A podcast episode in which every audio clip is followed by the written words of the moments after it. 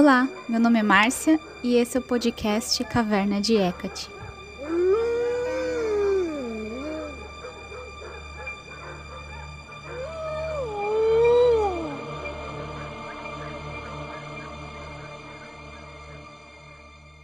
Antes de iniciar esse episódio, eu queria dar alguns recados para vocês. Então, se você estiver ouvindo em outro mês que não seja abril de 2022, talvez não faça muito sentido esse recado. O primeiro é que, se você me acompanha nas redes sociais, deve ter visto que eu lancei uma campanha de financiamento coletivo para um tarô que eu estou criando, que é totalmente voltado a Hecate. O nome dele vai ser Kati Cotero. E vocês né, devem ter visto que eu estou fazendo tudo em inglês, porque esse tarô eu vou lançar em inglês e o livro dele vai ter também o idioma português. Caso a gente consiga atingir a meta do financiamento e acima né, do valor que eu espero, é, uma das metas que eu tenho é traduzir até para outros idiomas, principalmente para o espanhol, porque tem bastante gente que me pede para traduzir, né? Tanto os meus livros, traduzir para inglês, espanhol. Então, o tarô eu vou conseguir fazer direto em inglês. Até por conta dessa parte do financiamento que eu tive que fazer, porque eu não teria dinheiro para custear tudo, é muito, muito gasto, muito caro mesmo para fazer o, o tarô, desde a, das ilustrações, depois a parte de impressão, enfim, tem várias coisas aí envolvidas nesse processo. Por isso que eu fiz dessa vez, dessa forma, né? Meus livros eu já lancei direto, porque depende mais de mim, na verdade. Mas o tarô já é outro outro trâmite para conseguir lançar. E o último recado é sobre o rito dos seus fogos sagrados, que tem em maio. Para quem caiu de paraquedas, né? Esse rito é um rito anual que é feito mundialmente a Hecate por devotos do mundo inteiro. Então, se você quiser entender um pouquinho mais sobre esse rito, procura no meu canal no YouTube, Caverna de Hecate. Se você digitar no YouTube assim, Caverna de Hecate, Rito dos seus Fogos Sagrados, você vai encontrar uma live que eu fiz o ano passado tirando dúvidas sobre esse rito e também a live do rito que a gente fez ao vivo. Então a notícia é essa que a gente vai fazer esse ano. Não tem problema se você faz pouco tempo que trabalha com Hecate ou se já faz bastante tempo, vai ser gratuito e logo eu volto aqui no canal para a gente conversar melhor, explicar certinho. Até o tema que eu vou falar hoje tem a ver com isso, na verdade, porque vocês podem reparar que nos últimos episódios eu falei sobre a importância da meditação na nossa prática, a importância da devoção, e hoje eu vou falar de outro tema que também eu considero bastante essencial, que é a questão do altar. Então, vamos lá para o episódio propriamente dito. Na verdade, a primeira coisa que eu queria era que você fizesse uma reflexão antes que eu comece falando as minhas visões sobre altares e tudo. Se você principalmente estiver no YouTube, pausa aqui o, podcast e comenta, né, coloca nos comentários o que é um altar para você. Qual que é o objetivo de um altar? Qual que é o significado?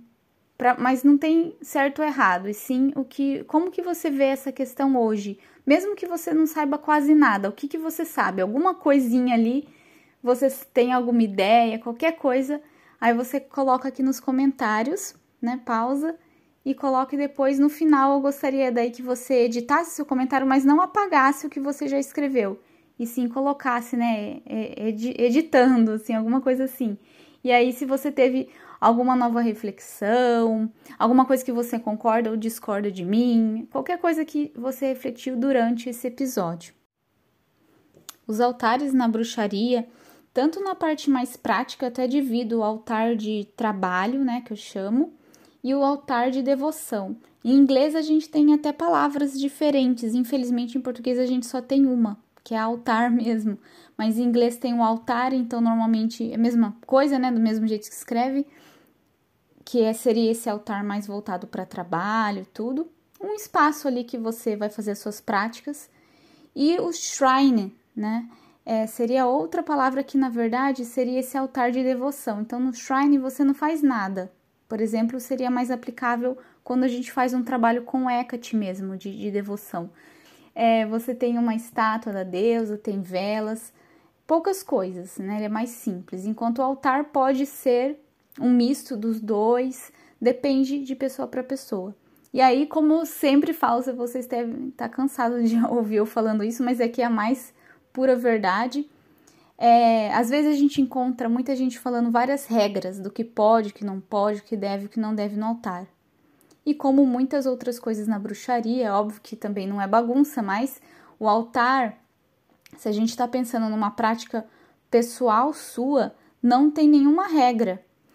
É, agora, se você quer fazer conforme alguma tradição, alguma coisa assim, aí é seu critério. Mas se a gente for pensar no altar de forma geral, principalmente um altar pessoal, não não tem como alguém te dizer tem que ter isso, não tem que ter isso, realmente é algo que, que vem de você. Por isso que eu pensei aqui nesse episódio a gente focar também em discutir então qual que é a essência disso, porque se você que monta, você que faz, então, de onde que você parte? Qual que é o princípio por trás? Qual que é a essência? Qual que é o motivo? A sua intenção, que é o mais importante, na verdade. Não adianta nada a gente ir lá colocar um monte de objetos, né? Que seria isso, objetos aleatórios, ou para ser bonito, ou porque você viu que alguém fez, mas na verdade aquilo não fala com você. Então é isso que eu quero trazer hoje para a gente pensar e discutir. E às vezes, se você já tem um altar, às vezes repensar se é isso mesmo que você quer, né, na sua prática, se ele realmente reflete isso para você, ou se você ainda vai criar um altar, né? Independente do contexto, é sempre bom a gente retomar essas reflexões. Então, voltando um pouco ao que eu disse, que às vezes a gente vai ver algumas pessoas colocando regras, né? Mas é o que eu falei, é, depende do contexto que você está fazendo aquele altar. Aqui eu vou falar de forma realmente geral, é, pensando na essência porque tem tradições que fala que o altar tem que ficar voltado pro, pro norte. Eu já fiz muito altares assim quando eu era da Wicca, né? No, bem no comecinho da minha prática, 2000 e pouco. Então tinha isso, que o altar tinha que ficar pro norte, aí abaixava. Eu nem lembro como que eu fazia naquela época, acho que eu realmente arrumei uma bússola e também tem aquela coisa que a gente aprende na escola, aponta o braço para onde o sol nasce, não sei o que, né? Também fazia assim, mas depois eu arrumei uma bússola. Aí depois que a gente já tinha smartphones, tudo, aí eu tinha um app de bússola, tudo. Mas sinceramente, hoje isso não é algo importante para mim, porque com o tempo também eu fui pegando todas essas coisas que disseram para mim que tinha que ser de certa forma, e mesmo quando tem justificativa, tem essa também, né? As pessoas falam: "Ah, tem que ser assim, tem que ser pro norte". Aí a gente pega e faz, no começo principalmente, né? Lógico que, como que é aquele ditado, quando um burro fala, o outro baixa a orelha, sabe? Que a gente só vai seguindo. Ah, não, fulano falou que tem que ser assim e tal, vou fazer. E depois a gente começa a se questionar o porquê daquilo. Aí tem toda uma explicação. Eu não lembro mais a explicação para isso, mas tem. E outras tradições também, tem tradições que você monta o altar para o leste, enfim, tem várias regrinhas ali, mas tudo tem que ter uma justificativa. É óbvio que a pessoa que falou isso primeiramente, instituiu, ela tinha um motivo para fazer aquilo, seja esse motivo conhecido ou desconhecido. Agora, se para você é, não tem um motivo, ou se o motivo que te deram não faz sentido, aí cabe a gente a repensar essa prática pessoal, né? Então, hoje é uma coisa que para mim é, não é importante essa questão das direções. Tem a questão também dos elementos, né, com cada direção, o que também varia de tradição para tradição. Então, às vezes, ah, é, eu não nem lembro mais, gente, porque eu realmente não uso, mas se eu não me engano, o oeste é mais ligado à água e tal. Essa parte eu removi da minha prática, assim, com o tempo. Eu trabalho com os elementos, mas não dessa forma, porque eu resolvi ir para mais para a essência do que fazia sentido para mim das questões do contato com a natureza e tudo, e a partir daí que eu fui é, colocando. Eu não digo que você não deva fazer, principalmente no começo, às vezes é legal sim a gente partir de uma estrutura para entender o porquê que as pessoas fazem daquela forma, para depois, sim, você já fez daquele jeito, aí você adapta para o seu jeito, ao invés de já inventar o seu jeito de cara. Então, isso é resultado né, de anos da minha prática. Então, só contando para vocês como que aconteceu comigo. E eu, eu era muito chata com altar, assim, quando eu era wicana. Até depois que eu continuei carregando isso em mim, que tinha que ter, tinha que estar tá voltado para a direção certa, o altar. Aí, ah, do lado direito, a vela do deus, lado esquerdo, a vela da deusa. E tem que ser vela branca, preta. Aí eu lembro que também ia o pentáculo bem no centro do altar. O incenso fica desse lado, o atame desse tinha várias, né? Tinha até livros, eu não lembro qual livro, mas tinha até um desenho assim de como que tinha que ser o altar. Mas é o que eu falei para vocês, aí era um altar wicano de uma certa tradição e tudo. Na minha cabeça, na verdade, por muitos anos, um altar tinha que ser daquele jeito. Antes de ter acesso assim às redes sociais, quando a gente não tinha é, tudo isso que a gente tem hoje, esse acesso que a gente tem às práticas das outras pessoas, né? É, era mais por livros, ou se você tivesse contato com alguém, se a pessoa te mandasse foto, mas mesmo assim não, não tinha ainda celular com câmera, essas coisas. Tinha que tirar a foto e mandar revelar mesmo aí para alguém te mostrar como era e não era uma coisa tão comum como é hoje. Então, eu, quando eu comecei a ver altares de outras pessoas e falar, não, mas tá tudo errado, a pessoa não soube montar porque ela não colocou isso, aquilo, aí que eu fui entendendo. E aí, não que os altares não funcionassem para mim naquela época, mas eu percebi que eu não entendia a essência do que é ter um altar, é, como que ele é construído. E isso é muito importante para a gente conseguir entender o que a gente está fazendo, ter domínio do que você está fazendo, né? E o altar é um ponto central, sim. Tanto que quando a gente entra nas redes sociais, é, TikTok, Instagram, YouTube, o altar costuma ser o que é mostrado, até porque ele é a parte física da nossa prática. Então, ele seria esse ponto central, é onde a gente vai desenvolver as nossas práticas. Aliás, eu vou até puxar esse gancho, então, para a gente ir para o ponto alto desse episódio, que é pensar, então, o que seria o altar. Como eu disse, é, para mim, esse ponto é, pensando na parte física mesmo, é esse ponto onde eu coloco as minhas, minhas práticas, né? Se eu tô fazendo um feitiço, aí que eu falei para vocês essa questão do altar de trabalho. É, também é um ponto não só então físico, mas também de concentração de energias. Então, aonde eu vou focar ali as minhas energias para direcionar. Também é um local sagrado, então é, vamos pensar num cômodo, né? Até, eu já até respondi essa pergunta aqui sobre altar no quarto, que as pessoas perguntam muito se pode ou não pode, né? Se você quiser ver mais, só procurar altar no quarto Caverna de Hecate no YouTube que você vai ver lá eu falando sobre isso.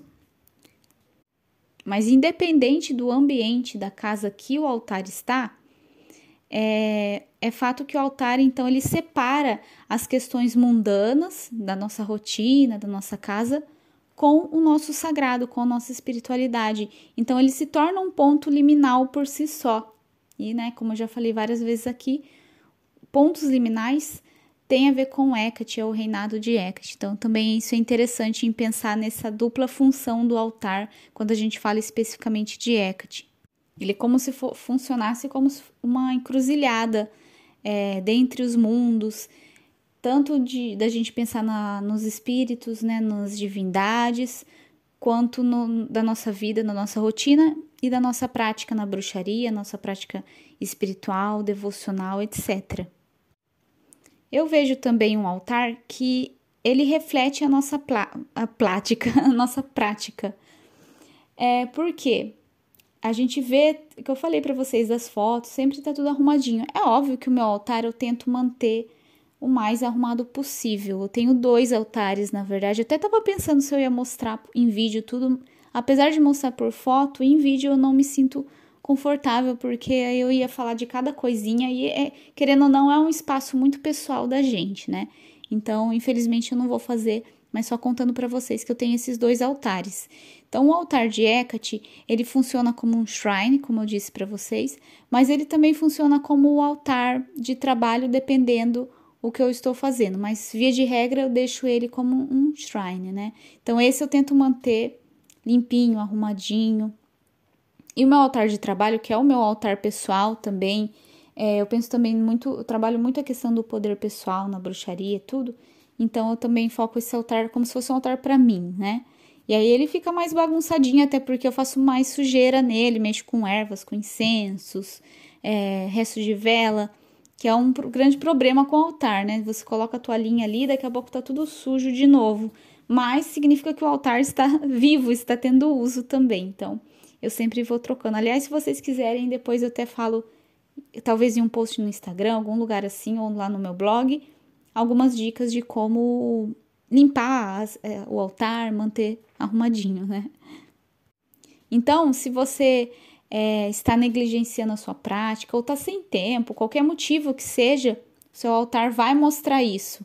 Então, eu acho isso interessante. Até eu tô olhando pro meu altar que realmente hoje eu preciso limpar ele. Tá com um resto de erva, de pozinho de incenso. Por mais que eu tente não deixar cair, não dá outra. É dois dias já tá tudo sujo de novo. Então, é interessante isso, porque é, por mais que esteja corrida a sua rotina, tudo, você vai passar ali pelo seu altar e você vai ver um, um espelho da sua prática, como que estão as coisas. Eu não sei se acontece com vocês também, mas, por exemplo, meu altar de trabalho, dependendo da época, eu não estou usando muito ele. E aí ele está arrumadinho, né? Porque eu não mexi. Mas eu olho para ele e eu sinto como se as energias, como se ele estivesse sujo, né? Como as energias estivessem estagnadas mesmo. E aí, mesmo estando arrumado, eu tiro tudo, limpo, começo de novo. Até eu não vou entrar nessa parte aqui sobre isso de altares, porque aí esse é um assunto muito amplo, né? Como que a gente mantém um altar e tudo. Hoje eu pensei mais da gente falar do propósito, na verdade, e de como que você pode definir o que vai ou não no seu altar. Então tem isso que é bastante importante, esse espelho físico da nossa prática. E aí é óbvio que tem pessoas que comentam, isso sempre surge, que tem gente que não pode ter um altar físico eu digo assim, faça o máximo possível para você ter, né? Na hora de montar um altar, a gente pode ter muitas desculpas, muitos desafios, mas dê o seu melhor. Tem os altares também que são transportáveis, né? Que às vezes a pessoa faz numa caixinha, ou faz um altar que monta e desmonta. Por muitos anos foi assim para mim. Eu desmontava e montava de novo. Mas aí eu fui percebendo que sim, que é interessante ter um altar físico, justamente pelo que eu falei para vocês, para você ter esse ponto de contato com a sua prática e esse espelho. Então é importante. Às vezes, se você não pode montar em casa, seja criativo, né? Use a sua criatividade. E aí, ao entender a essência, aí você vai conseguir saber como que você pode fazer isso. Porque às vezes, vamos supor que tem um parque que você pode ir e, a, a, sei lá, você colocou algumas pedras ali, formou um círculo com pedrinhas e já é o seu altar. Desde que ele atenda o objetivo que é ser esse ponto central da sua prática, é, onde você consegue ter esse contato com esse espaço sagrado, onde esse ponto liminal, como eu disse. Outra coisa também que o altar me transmite e aí é por isso que é importante a gente manter ele limpo e, e pensando que ele é um espelho. Então, ele nos influencia e nós influenciamos ele. É, que quando eu sento diante do meu altar, é, automaticamente eu já passo por um processo de purificação e de centramento, de ancoramento, me aterro. Então é importante que aconteça isso, né? Se você acha isso importante, porque quando a gente senta ali é o momento que a gente vai entrar na nossa prática. Como que isso é criado? Eu sinto que na verdade é um processo que vai acontecendo, desde a forma que você vai montar o seu altar, o local. Por isso que tudo isso a gente tem que ter intenção, pensar bem, fazer com carinho, com amor, porque isso vai se construindo. E também pelo uso ali, é, conforme você vai ter nos instrumentos, né? Óbvio que é ideal que você os purifique, consagre antes de ter esse uso sagrado. Então, todas essas energias estão ali conforme o tempo também. A minha estátua de Hecate, é, eu até comentei com vocês já que eu demorei para comprar. Aliás, preciso lembrar de falar disso no, nesse episódio mais um pouquinho para frente, só encerrar essa parte. Mas é uma estátua que está comigo há alguns anos já. E é diferente quando você tem um instrumento, principalmente a estátua, que é um ponto tão central num altar a Hecate, é, você cria essa relação com aquele instrumento que passa a ser de, né, só um instrumento, mas um, algo sagrado, algo que tem vida. Até no meu livro, né, As Faces de Hecate, eu falo lá no primeiro, aliás, no segundo capítulo, né, tirando a introdução sobre soteira, eu ensino fazer essa vivificação da estátua. Então, eu percebo sim uma grande diferença numa estátua vivificada de uma estátua que não foi propriamente vivificada. Então lá eu ensino um dos processos que você pode fazer e eu sinto isso da minha estátua como se ela realmente estivesse viva. Então isso é bastante importante também no altar, né, que esses instrumentos sejam imbuídos com a sua energia, com a energia da sua prática, que você realmente seja rígido nessa parte de purificação. Nossa, uma coisa que eu vejo que eu acho terrível, é óbvio que cada um tem a sua prática, mas às vezes eu vejo assim, é, eu já vi, né, foi gringo, tá? Não é, não tô jogando indireta para ninguém. Eu vi a pessoa colocando, é, sei lá, por exemplo, ah, tomei água, coloca o copo em cima do altar, ou se maquiou e deixa ali em cima do altar, a não ser que seja um altar que você fez para isso, para tem pessoas que têm o altar da beleza, né, que coloca as maquiagens. Se não é para isso, se não era para estar tá ali, para mim o meu altar é um espaço sagrado, não pode colocar outras coisas. Então, se você acha também isso importante, mas você acaba tendo esse hábito, né? Às vezes a gente tá ali e coloca. No altar, não, coloca no chão do lado, mas no altar, eu acho que a partir desse momento a gente tira essa sacralidade daquele espaço. Então, realmente trate aquele espaço como sagrado. Acho que é uma regra bem importante para a gente pensar. Se aquele espaço é sagrado para você, trate-o como tal. Daí entra toda essa questão de não ficar colocando coisas que não eram para estar ali. Tem gente que gosta de mais simples, mais carregado, aí é seu critério mesmo. Eu recomendo que só tenha as coisas que realmente precisam e que realmente você saiba por que, que você colocou ali. Se você colocou só por colocar, melhor tirar, né? A gente e o outro altar também vai mudando como espelho, ele vai mudando conforme a nossa prática vai mudando. Então tudo bem, né? Da gente às vezes meu altar, nossa, eu acho que tá super ressoando comigo. Essa é uma coisa importante também. Você tem que olhar para aquilo e se sentir satisfeito com aquilo. Se não tá satisfeito ainda, mudar às vezes as coisas de lugar e tudo. Independente se ah, tem uma estátua que você mesmo fez ou se é uma estátua super cara, isso é o de menos. O que importa é você estar feliz com o seu altar. Né? Essa parte estética aí vai de cada um e também financeira que é, não adianta nada, né? Eu já falei várias vezes também para vocês aqui. Não adianta nada a gente ter um monte de coisa cara e aquilo não faz sentido. Tem que fazer sentido, né? Primeira coisa. E também no meu livro Bruxaria Catina tem um capítulo sobre o altar, o que, que vai num altar de Hecate normalmente, por isso que eu também não vou entrar nessas questões aqui. Mas da estátua, é, eu queria falar uma coisa específica aqui para vocês refletirem, né? Quando a gente começa a trabalhar com Hecate, eu vejo muitas pessoas já, a primeira coisa que elas querem para montar o altar é comprar uma estátua. Eu recomendo que você não compre de imediato. Primeiro porque você não sabe como que vai se dar o seu trabalho com Hecate, às vezes não é para você, sabe? Então vamos começar com o que tem que ser começado, que é primeiro entender sobre Hecate, estudar sobre a Deus, entender a história dela ao mesmo tempo que você vai desenvolvendo a sua relação pessoal, a sua visão pessoal. Então, essas duas coisas caminham juntos, juntas. E aí, depois sim, você pensa na estátua. Por que, que eu digo isso? É, comigo, até eu senti, vocês vão ver, quem acompanhar minha lojinha também na Hecate Cave Shop, no Etsy, vai ver que agora eu coloquei para é, para venda algumas estátuas de Hecate. E eu estava olhando essas estátuas e refletindo que Dentre as três, só uma que ressoaria comigo. E isso é muito importante, porque se você coloca uma estátua que não ressoa com você, ou é, ela pode até distorcer a forma que você vai ver Hecate. Então, digamos que você acabou de começar a trabalhar com a deusa e já compra uma estátua, coloca no seu altar, monta tudo, aquela imagem vai refletir a forma que você vai desenvolver sua relação com Hecate. Eu percebi muito com a estátua que eu que eu obtive, né? Que demorou, eu esperei até que a deusa me mostrasse como que, que seria essa estátua tudo. Então eu acho isso muito importante, você realmente esperar. Enquanto você não tem essa estátua, aí você pode usar imagens, imprime, coloca num quadrinho, não precisa ser feio o seu altar por causa disso, sabe? Compra um quadrinho, ou se você já tem, até melhor ainda, né? Um quadrinho bonitinho, assim, com a moldura. Eu gosto daquelas molduras bem cheias de, de coisas, assim. Eu fazia assim sabe? Faz uma coisa simples e aí eu recomendo que você pegue imagens históricas da deusa.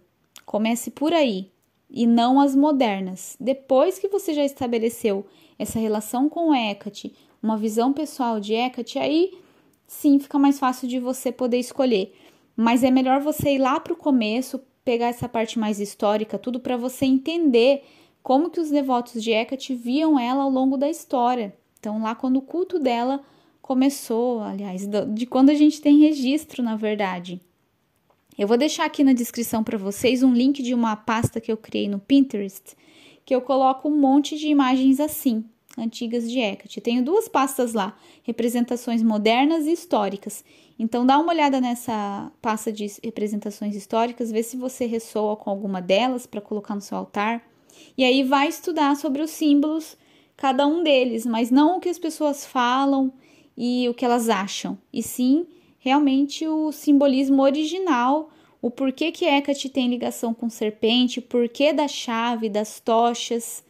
É muito fácil quando a gente procura esses símbolos ver mais a interpretação dos outros e que às vezes do jeito que a pessoa escreve ele até parece que realmente é histórico, mas tem uma diferença entre ser histórico ou não. Então, é, no meu livro tem no Bruxaria Catina, né? Também eu coloco lá. Tem um capítulo só sobre isso para vocês ir buscarem. Lá eu coloco referências para você ir, ir, a fundo. Então, cada símbolo de Hecate a gente vai saber, né? Até porque a Hecate tem aparência jovem, então tem muito disso também.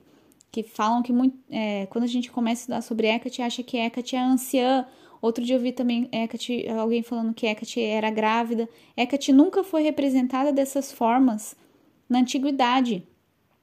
Ela até começou sendo representada com um corpo, depois com três corpos. Também é importante entender o porquê disso. Eu falo aqui no episódio, se você acompanha, vai acabar encontrando em algum momento explicando.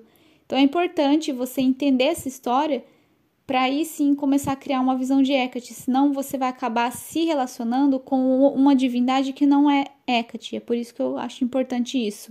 É onde eu queria chegar com isso é, os animais da deusa. Então é tão importante a gente conhecer essa história, esse simbolismo original, e a partir daí você vai lá e desenvolve as suas próprias experiências, vivências, né? Não, não que não seja válido. A questão da chave, por exemplo, até uma vez eu vi alguém perguntando quantas chaves Hecate carrega, né? E a Sorita Deste, que é a maior autora aí do mundo é, sobre Hecate, ela falou que é uma só e aparentemente é uma chave ligada ao submundo. Então a gente vê muito a ligação com mais de uma chave. Para mim, eu gosto de relacionar Hecate com três chaves, né? Um número muito ligado a Hecate, mas eu sei que historicamente é uma. Por isso que eu digo para vocês, né?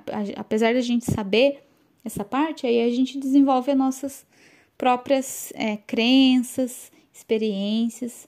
Por isso que realmente não é interessante você colocar uma estátua logo de cara você vai começar a se relacionar com aqueles símbolos, principalmente se for uma estátua bem moderna, né? E aí pode ser que atrapalhe um pouco, na verdade, na sua visão de Hecate. eu dei muitos círculos nisso, mas era para dizer isso. E aí eu queria só dar uma dica final, acho que eu eu não sei se eu consegui me expressar nesse episódio da forma que eu gostaria, porque o altar para mim foge muito de palavras. Ele é uma coisa muito importante realmente na, na prática. E é importante a gente entender. Entender também que no começo da nossa prática nem tudo vai ser 100% claro. E essas visões, esses significados das coisas, eles vão se aprofundando com o tempo. Isso também que, que é a beleza da, da prática na bruxaria. Por isso que chama prática, não é uma coisa que tem um, um fim. É algo que você sempre vai trabalhando, desenvolvendo. E que às vezes a gente está mais distante, está mais próximo. E isso tudo influencia, é bem dinâmico. Mas uma última dica que eu queria dar é para quem não pode ter um altar físico. É, acho que eu já mencionei, até alguém veio comentar comigo, de ter um altar no plano astral. Sim, é totalmente possível, porém eu recomendo que ainda assim não você não dispense o altar físico, tá? É o que eu disse no começo do episódio. Às vezes, pode ser que aquilo para você não funcione, mas é melhor que você teste primeiro, já que é algo estabelecido, que as pessoas que estão mais tempo nesse caminho recomendam. Então você vai lá, testa por você mesmo, entende o porquê que as pessoas fazem aquilo e aí sim você tira as próprias conclusões, ao invés de simplesmente nem tentar fazer da forma que, que é feito, né? Se tanta gente faz, tem algum motivo. Aliás, nem não é nem de agora altares, né? Se a gente for olhar para a história, é, nos templos, antigo, lá na, na antiga Grécia, tudo já, o altar já existia. Então é interessante também você buscar o que era um altar, né, naquela época, era, como era feito, até porque é totalmente diferente do, de como a gente vê um altar hoje, essa diferença de altar e shrine, né, e usada aí das pessoas para se inspirar e não para como um manual de regras que você tem que seguir e pronto. Então tem essa questão de criar um altar no plano astral. Para isso, você tem que trabalhar outras é, skills, né? Como seria outras habilidades antes. Então, habilidade de visualização, habilidade de se concentrar, de meditar, de direcionar a sua energia, então, para não ser só uma coisa que você está imaginando, mas que realmente você está criando aquilo no plano astral.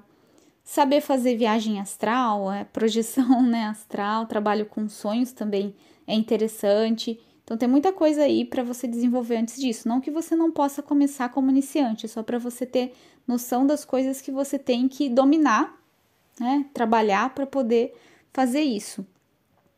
Mas é totalmente possível sim, né? Criar um altar, um templo, são práticas também que eu faço.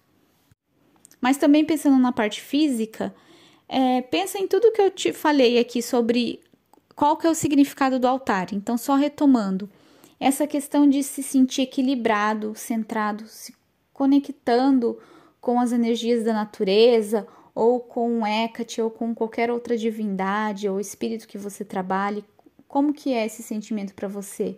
Sabe? Pensar nisso, como que você se sente? Como que você visualiza isso? esse local sagrado para você. Porque, como eu disse, você pode às vezes desenvolver num parque, um cantinho ali que você possa ficar tranquilo, né, ou tranquila. É um estado mental também o altar para mim, sabe? Então, se você focar nisso, qual que é essa essência, qual que é o objetivo para você e o que você quer desenvolver naquilo, aí você consegue ter mais ideias de como você pode adaptar isso seja de forma não física, né, como a gente conversou, do altar no plano astral, ou seja de forma física, que seria um local, ou às vezes é, um gesto, ou algo que você entoa, mas aí seria mais uma parte mais ritualística, né? Por isso que é interessante ter essa parte física. O seu altar pode se resumir a um objeto. Tem muitas dicas na internet, gente, por isso que eu não vou nem aprofundar como que você pode fazer um altar bem disfarçado, caso você conviva com outras pessoas que não, não podem saber da sua prática, né? Não pode ser algo que você abre. Normalmente a gente tem um cantinho ali do lado da cama, na cabeceira. Então você pode ter objetos que simbolizem o que você é, quer, né? Vamos supor que você quer os quatro elementos. Aí você coloca coisas que representam isso, um vasinho de planta, é, pode ser uma vela que você nem acende, mas para representar o fogo, ou aquelas velas a bateria. Tem, nossa, eu não vou lembrar todas as opções que eu já vi, né? Pessoal fala também para representar o ar uma pena. Ninguém precisa ver as coisas que você tá fazendo, uma pedra, né? Coisas naturais assim.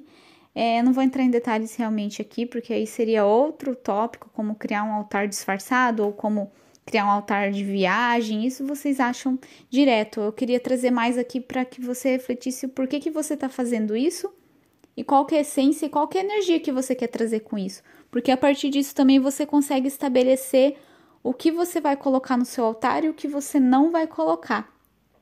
Né? Também tem essa dúvida. Como que vai colocar, o que. Então, tentar colocar as coisas só essenciais, não deixar um monte de, de tranqueira, né? O que você não está usando. Tanto que o meu altar ele é como se fosse um armarinho, então embaixo eu guardo as coisas que não estão sendo usadas naquele momento. Às vezes porta-vela, incensários, essas coisas, né, que a gente não tá usando o tempo todo. Então, tentar tirar, deixar só o básico mesmo e manter organizado e tudo.